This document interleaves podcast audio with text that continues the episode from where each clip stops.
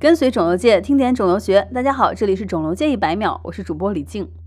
反流性食管炎，或者称作胃食管反流病，英文的缩写呢是 GERD，G-E-R-D。长期 GERD 会形成巴瑞特食管，后者呢是一种公认的食管癌前病变。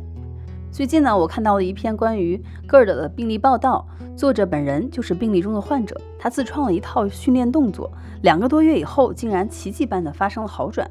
坚持一年以后，GERD 再也没有复发。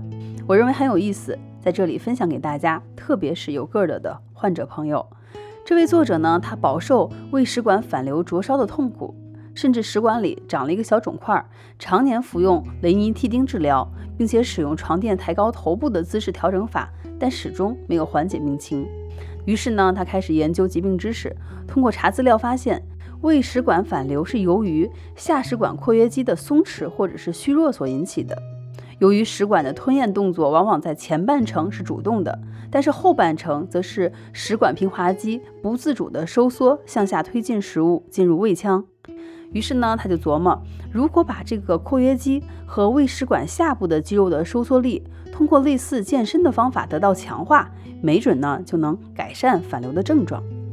也就是说，如果压低头部且低于胃的平面，使得食管呈现一个斜坡状，那么就使得吞咽的食物在食管括约肌的作用之下，克服了重力，缓慢地进入了胃部。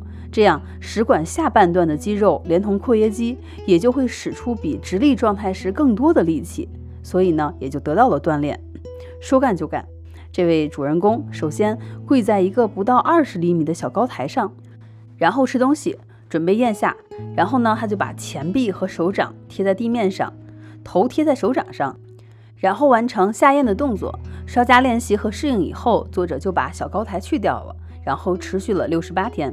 除了烧心症状得到缓解以外，这位患者还可以弯腰在花园里除草，而不会感到胃酸流入喉咙。这在一年以前是不可想象的。他还做了食管二十四小时的 pH 和压力测试，结果呢完全正常。这个方法简单易行，饱受个的之苦的朋友不妨一试。本期百秒就到这里了，我是李静，感谢您的收听，我们下期见。